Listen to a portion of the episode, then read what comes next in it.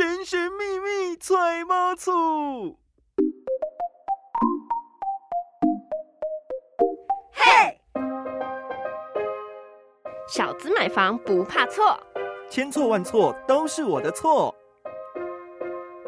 我是超群，我是今天来千错万错篡位的嘉欣。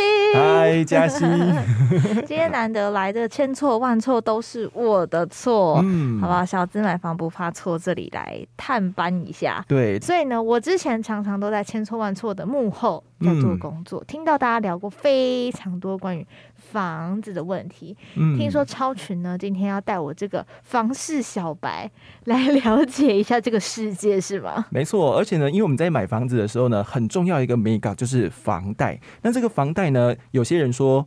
那个买房子缴房贷代代相传，嗯，这个是说你的缴不完了呢，你还传承给你的子女啊。所以其实我们在缴房贷这件事情上，我们要去好好的了解，找对方案，才不会说呢，你就把这个房贷的问题呢交给你的下一代。所以说，呃，最近常会听到一些通膨的消息。那在房贷里面有什么 make up 大家要特别注意的呢？在今天节目当中，我们邀请到的是 PTT 人气理财王 A 大来跟我们聊这个房贷的相。关主题，A 大你好，大家好啊，我是 A 大。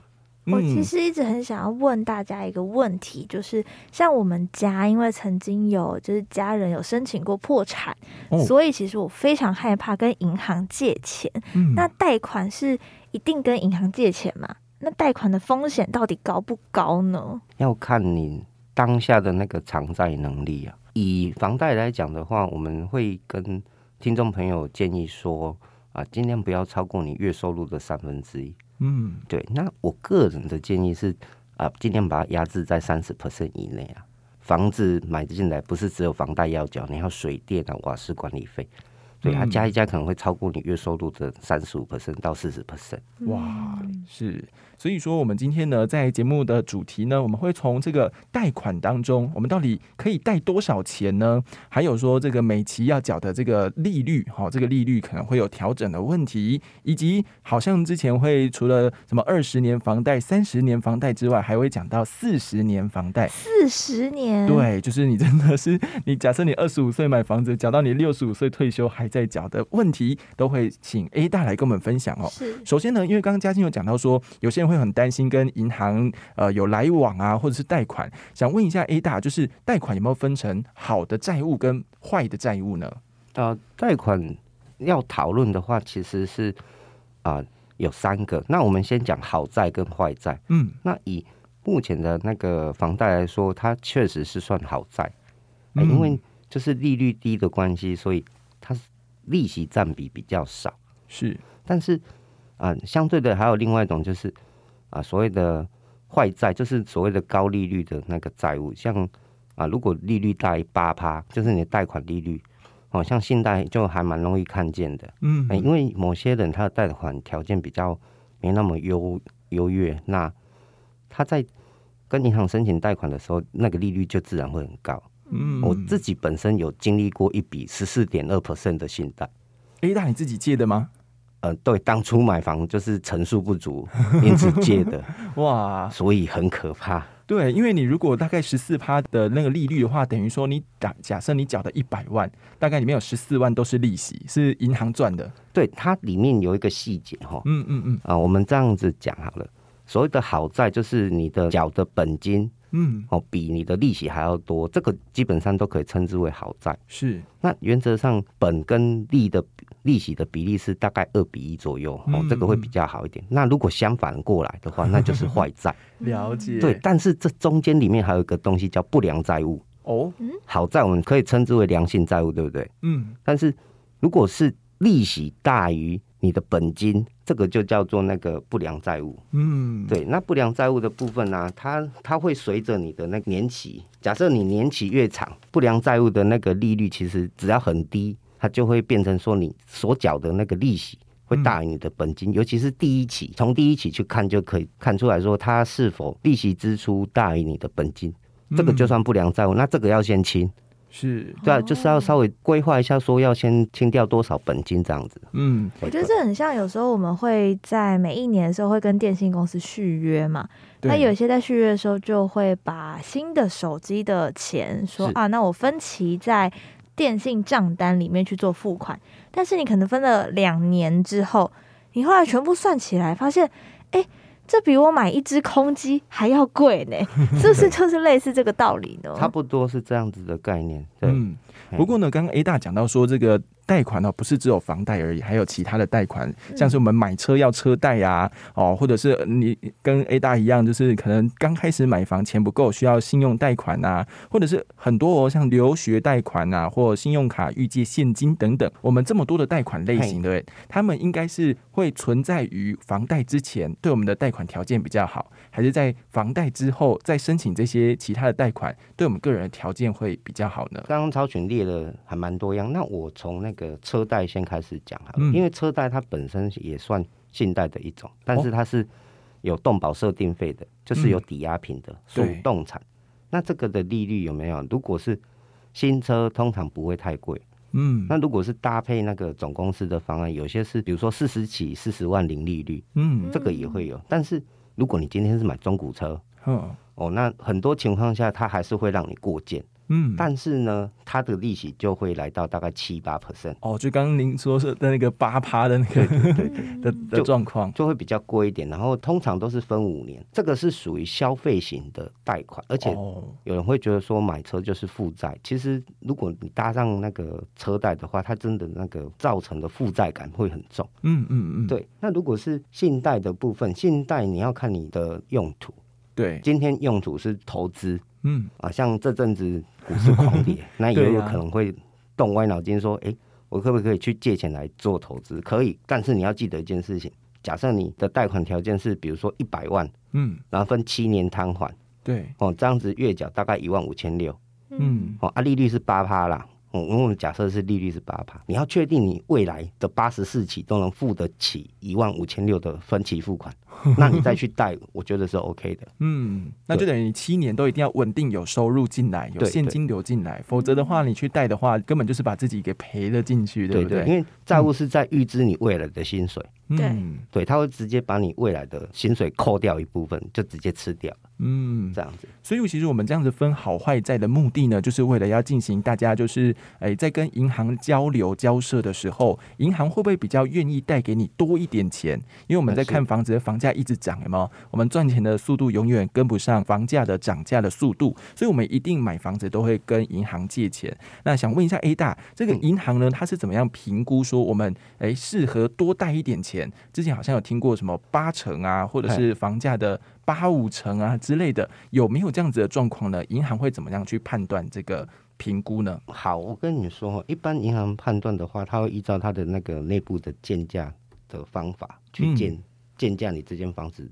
大概值多少钱？对，会有一个参考点，就是说，他一样还是会去看参考实价登录，但不完全说一百趴相信。嗯，对，一样。然后还有就是像高雄之前因为台积电题材，嗯，哦，就是房价涨很快。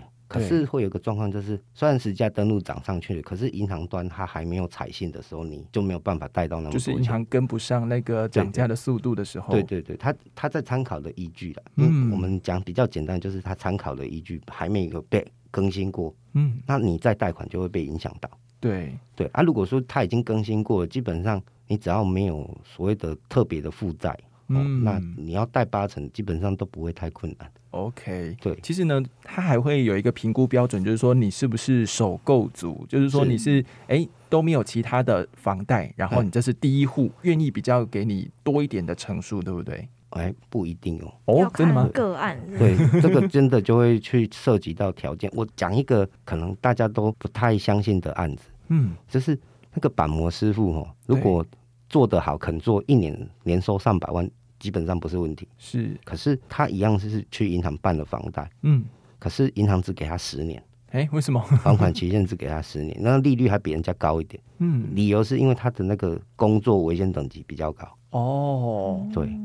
还是银行觉得说，哎，你反正你这么好收入，对不对？那你干脆就交短一点，然后利息高一点。我们如果以风控层面来考量，其实就是因为他的职业类别的关系，就是他的工作内容真的属于比较容易出意外的，所以才会变成年限比普通人还要短。嗯，所以并不是说高收入就可以代表说他可以贷很久。是，所以其实 A 大就讲到了，我们这个银行在评估它的条件真的是非常多非常多。但首先呢，就会先看你这个房子物件本身，呃，它的一个价值是，它一定是凭这个价值才会先决定要贷给你多少钱。再就是各自努力的，就是你个人的方面有没有其他的贷款啊，其他的债务等等。是。不过刚刚 A 大讲到一个点哦，就是板模师傅一年薪水可能上百万，对，却没有办法贷到那么多钱。那我们来做一个比较好了。我有听过说，就是一般的小资族，就是领老板薪水的，跟创业家可能手下好多店面，两个人去银行同时去申请贷款，好像小资族的那个层数会比较高，哎，这是为什么呢？呃，对，小资族层数会比较高，最主要是说银行也是会看你的工作收入是否稳定嘛。那创业家为什么反而层数不一定比较高？你要看他是用法人名义去买，还是个人名义去买？哦。因为创业家他可以用公司名义去自产，那公司名义自产的话，他有的时候成数不一定可以到八成，嗯，这是法人的部分。对，还款年限，大家都可能会觉得说，哎，你是公司，应该还款年限可以更长一点，对不对？嗯，但是这并没有，因为银行它里面有一些细细的规则。那就我所知，大概就是落在十五年，条件好一点，它可能可以到二十，但是通常不会超过二十，反而是个人的部分，银行会希望你贷久一点，因为你。贷越久，他可以收到的利息越多，是，对。可是相反的，公司户的部分，如果你没有办法在十五二十年之内把这笔贷款偿还，那你是不是公司就没有成长性？嗯，对，银行考量的点会不一样。再来呢，那个创业家他如果是个人要去买，嗯，这个时候就很尴尬，你要看他薪资申报是怎么申报的。如果是以一般劳工投保标准的话，就是四万五千八再往上一点点。过去是四万五千八，新的我。我有点忘了，对，所以你的优势不见得会比小资好。哦，可是我想问一个问题，就是银行贷给我越多钱，代表越好吗？嗯，哎，这个要稍微看一下状况，贷越多对我们来讲可能是好事一件，因为我投期款不用付那么多。可是那不代表说我欠银行越多钱，心理压力会越大吗？啊，对，负债感会很重。但是如果说我们有搭配一些适当的理财规划，嗯，就是解套方案啊。就比如我借了一笔钱，可是我又去想办法去创造一笔非工资收入现金流。哦，我们简单讲，它就是 cash flow，可以帮你赚钱的部位。那你可以用那个 cash flow 赚到的钱去抵消你的房贷月缴，嗯，这样就可以减轻你的压力。然后再来就是说，你的投资部位除了可以创造 cash flow 以外，它还可以当成另一种备用金来看待。就是我的股票，它比如说啊，像零零五零。它现在算下跌，可是还是可以借钱，或者是啊稍微卖掉一点来转现金，那也是你的备用金的一种。嗯，是。好，所以呢，其实对于刚刚我们整个说法呢，就是从我们去贷款，然后再到银行贷给我们的多一点钱还是少一点钱之后，其实政府的政策呢，有时候也会为了帮助我们去呃比较好去买房子，好有一些像是清安贷款或者是一些就是比较符合首购族的一些贷款政策哦，可以问一下 A 大说这方面有没有一些需要注意的限制？那它适合什么样子的人呢？因为就我所知。如果你买的房子的金额如果超过它的的限额的话，哈，个人会跟你说，其实就贷一家就好哦，就不要那么麻烦。是对，因为金安贷款它优势在于说利率比较少一些，嗯，可是你的认真去算哈，其实没有差很多哦。对，按它会涉及说绑不绑约，嗯嗯嗯，对。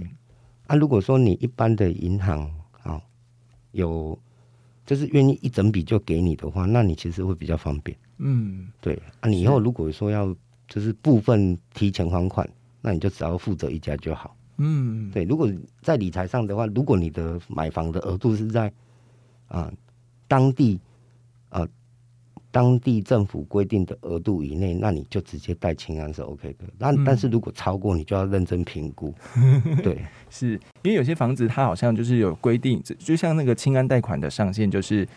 一户，然后就贷给你八百万，最多。好，我跟你讲，台南，我记得之前才五百二，哦，是哦，不同县市不同。对我就印象中，他好像有稍微规定，就是说哪些县市是可以贷比较多，但普通县市就是五百六百。哇，那真的不多哎。对，这个是我们之前去银行问，所以他好像没有全国统一这样子。嗯，是。好，所以呢，大家在贷款之前呢，要先想好的，就是说你自己的理财规划才是最重要的。大家有些人会很害怕，像是刚刚嘉欣一开始节目讲说，哎，会很害怕跟银行借钱啊，或者是哇，我借了呃几百万、几千万，我真的还得出来吗？就会有那种很重的。负债感，其实我们是可以透过理财规划的方式，把需求列出来，然后找到适合的物件，然后去评估一下自己的还款能力之后，我们才可以说啊。